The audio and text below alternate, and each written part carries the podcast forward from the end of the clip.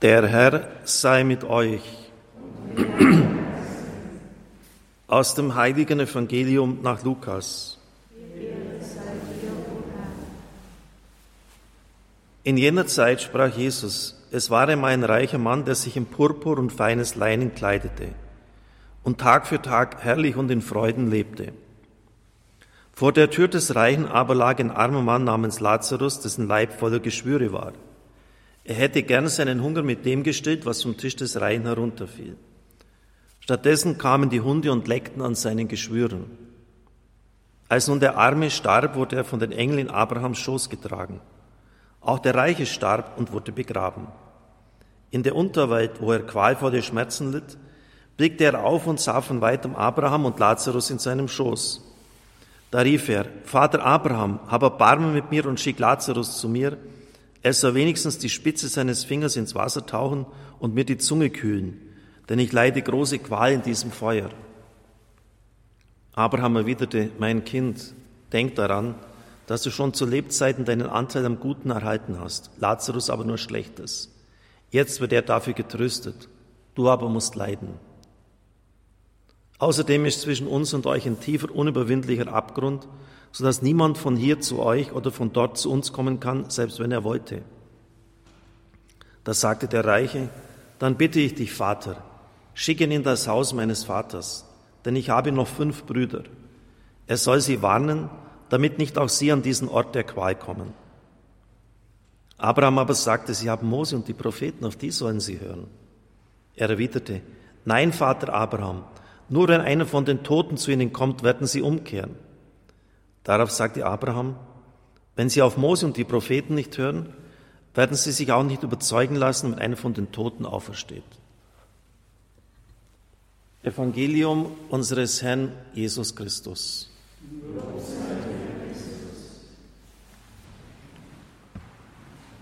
Liebe Mitfeiernde hier Brüder und Schwestern im Balderschwang und jene, die über Radio und Fernsehen uns zugeschaltet sind. Die Predigtreihe Zeitgeist oder Geist der Zeit geht langsam dem Ende entgegen und ich habe versprochen, am Schluss dann auch ins Konkrete zu gehen. Und das werde ich heute tun in einer ersten Predigt.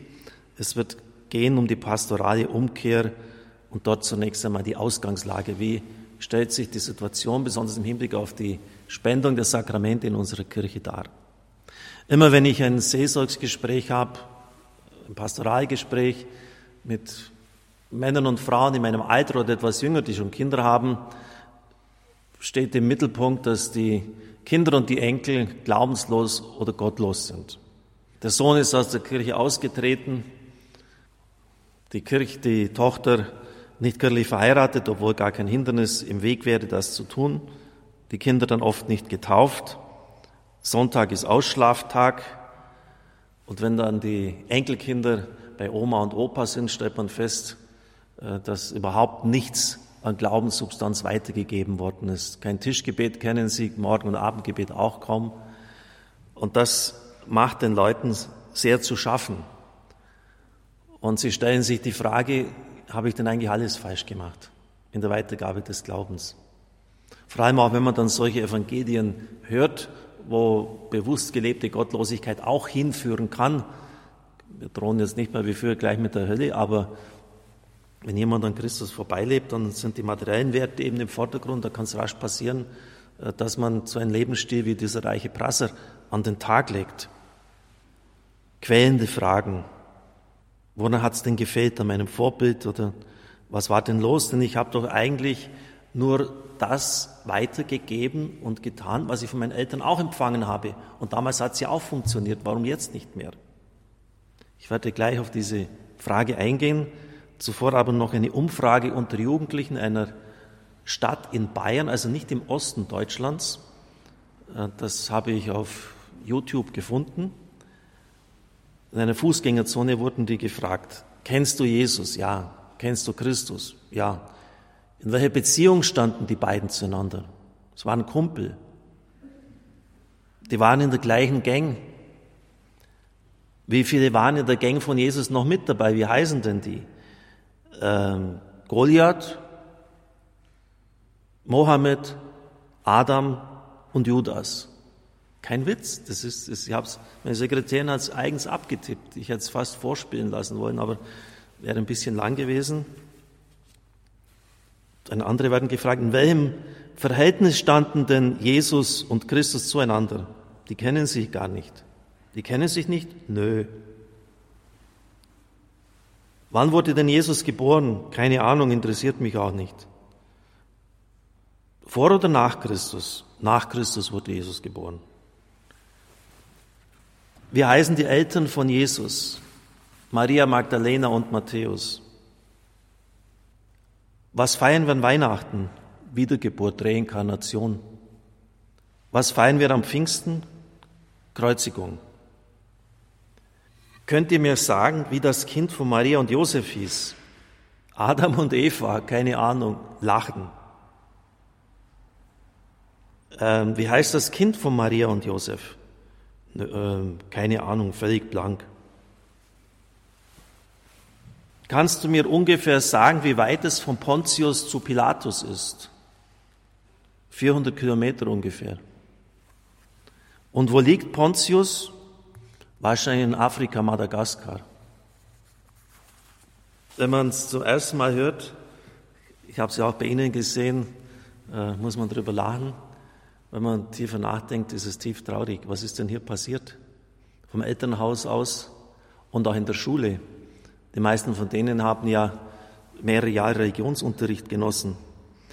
Und es wäre sicher sinnvoll, einmal, ich meine das jetzt ganz äh, ohne jegliche Polemik, einen PISA-Test zu machen, wie es bei den anderen Schulfächern ist, im Hinblick auf Religion und Glaubenswissen um dann, dann würden so Ergebnisse herauskommen, der Frage nachzugehen, wie es zu so katastrophalen Ergebnissen kommen kann. Das heißt, die Leute, die sind meistens noch getauft, sind getaufte Heiden. Und deshalb greife ich jetzt nochmals die Frage auf, wie war denn das möglich, dass es so weit kommen konnte? Wie hat man das denn früher gemacht? Dazu greife ich auf das Buch von James Mellon, Divine Renovation, wenn Gott sein Haus saniert, zurück. Und er meint, dass die Kultur das damals erledigt hat und den Kirchenbesuch gestützt hat. Die Demografie war die Stütze unserer pastoralen Entwicklung durch hohe Geburtsraten und Zuzugsbewegungen. Wir mussten lediglich die Kirchen bauen und die Leute sind gekommen. Ich glaube nicht, dass wir vor 50 Jahren besonders gut darin waren, Jünger zu machen, aber das hat uns offensichtlich nicht geschadet. Solange wir unsere Kirchen einfach nur öffneten, gab es immer neu zugezogene und neue Babys.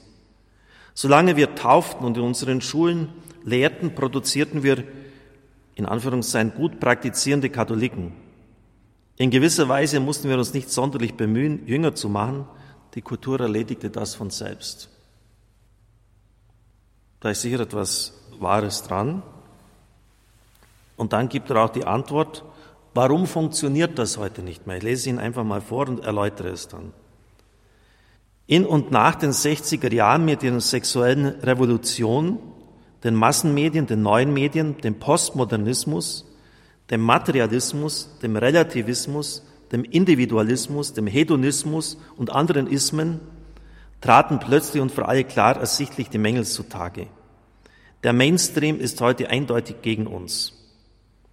In den letzten 50 Jahren hat unsere Gesellschaft den schnellsten gesellschaftlichen Wandel der Menschheitsgeschichte durchgemacht. Wir haben mehrere Paradigmenwechsel durchlaufen und das stimmt auch sicher.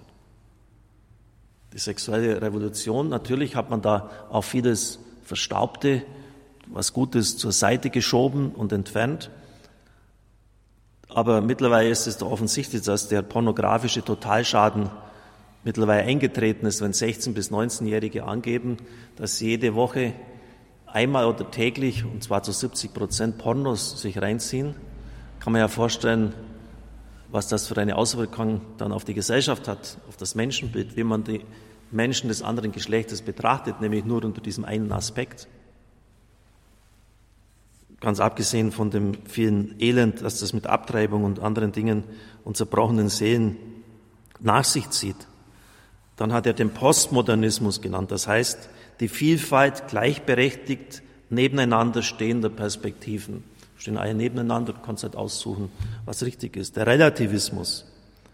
Als Benedikt zum Papst gewählt worden ist, hat er in der Messe zuvor 2005 gesagt, es entsteht eine Diktatur des Relativismus, der nichts mehr als endgültig anerkennt und als letztlichen, letztliches Maßstab nur das eigene Ich und seine Gelüste gelten lässt.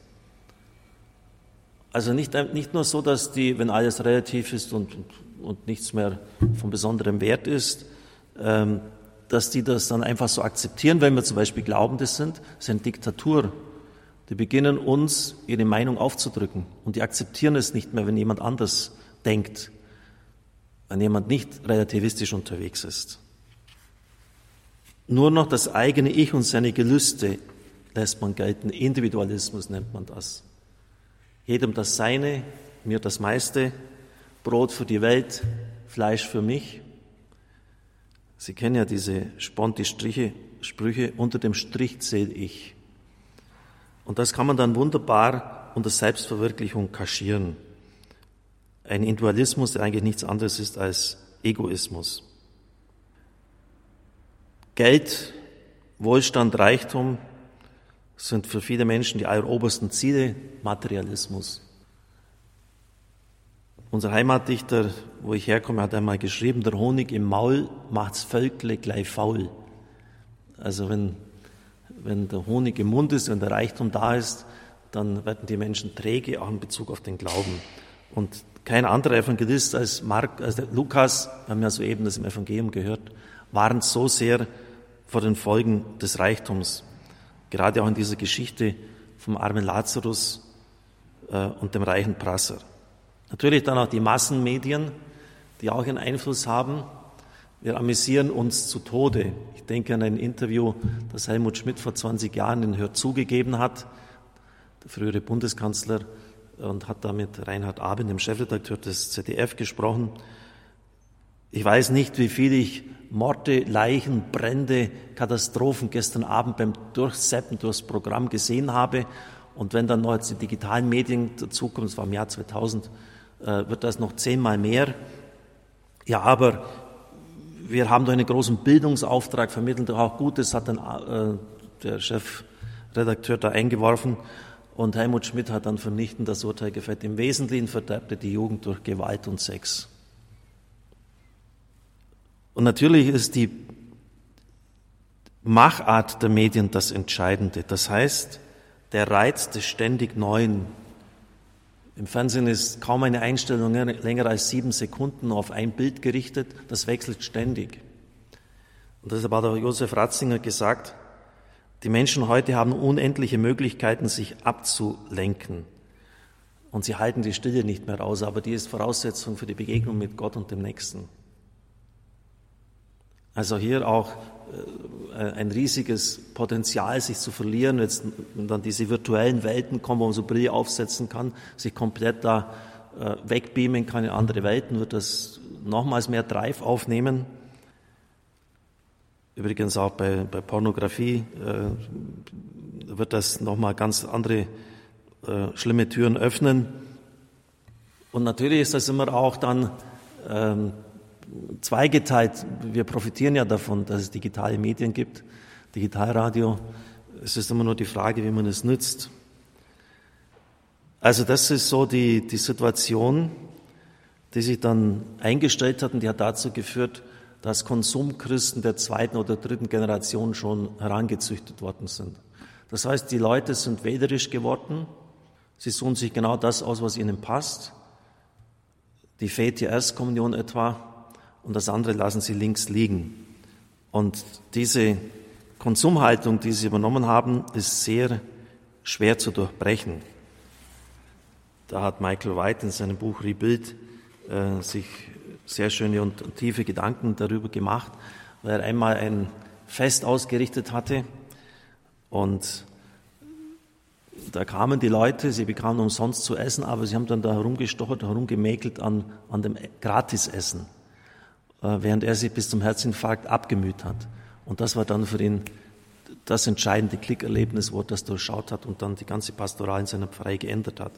Ich möchte Ihnen das Erlebnis von James Mellon vorlesen, was bei ihm sozusagen der Klickpunkt war, wo er dann äh, ja, seine ganze Seelsorge geändert hat. Im zweiten Jahr als Pfarrer kam ich an einen Punkt, an dem ich nicht mehr konnte. Ich erinnere mich gut daran. Es war eine wundervolle liturgische Feier. Der Bischof war da, all die jungen Leute mit ihren Familien, Freunden und Paten. Während der Liturgie wurden die Bewerber dem Bischof vorgestellt. Es gab einen Dialog zwischen dem Bischof und den Firmpaten, die dazu aufstehen sollten. Sind diese Firmbewerber gläubig der christlichen Gottesdienstgemeinschaft beigetreten? Die Paten antworteten, ja, das sind sie. Ich wollte schreien, nein, das sind sie nicht. Und wie wolltet ihr das wissen? Ihr wart ja gar nicht hier.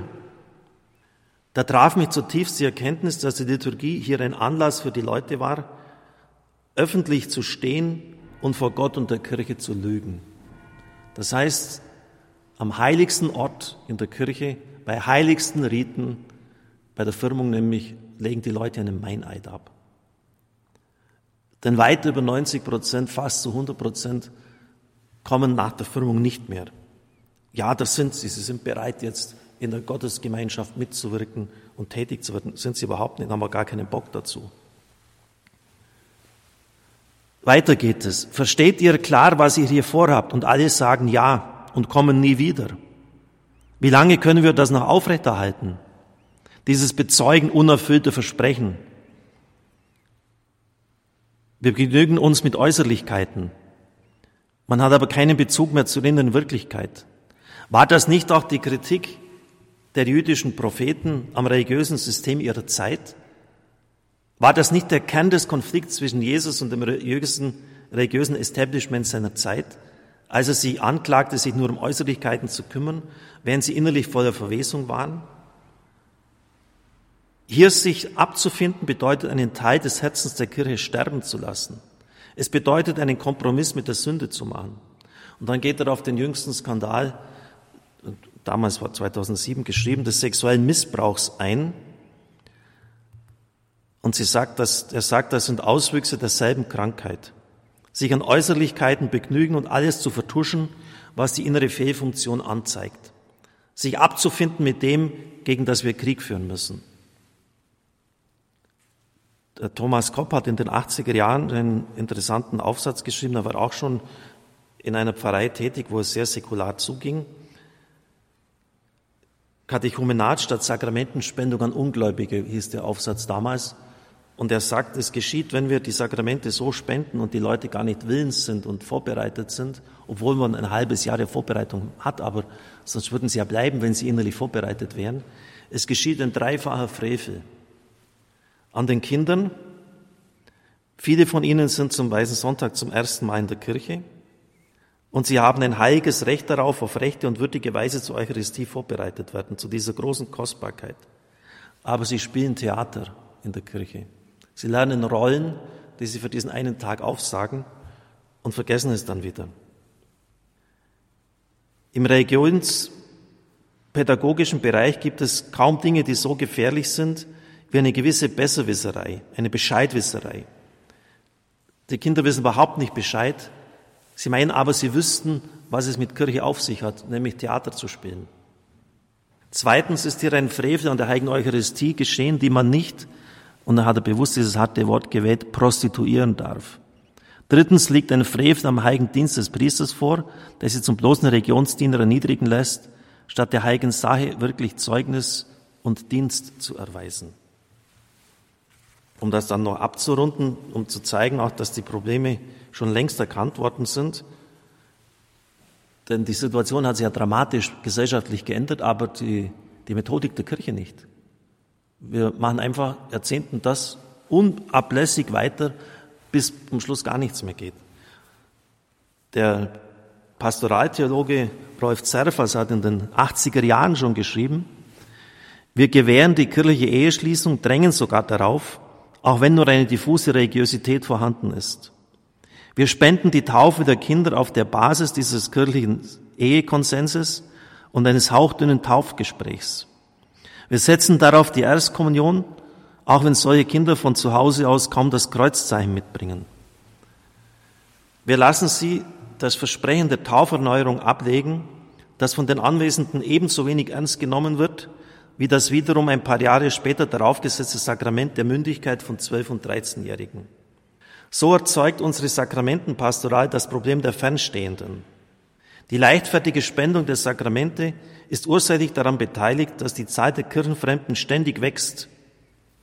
Wir haben es in Wahrheit mit getauften Ungläubigen zu tun. Lassen wir das noch zwei Generationen laufen, ist die Substanz des Glaubens dahin. Also man hat das ja, Thomas Kopp hat in den 80er Jahren seinen Aufsatz geschrieben, Zerfas auch, meinen jetzt äh, kürzlich schon erkannt, aber wir machen einfach munter weiter. Obwohl es in anderen Nationen, äh, Italien, Frankreich, schon längst alternative Modelle gibt, bei denen die Eltern, die Kinder über viel längere Zeiträume begleitet werden.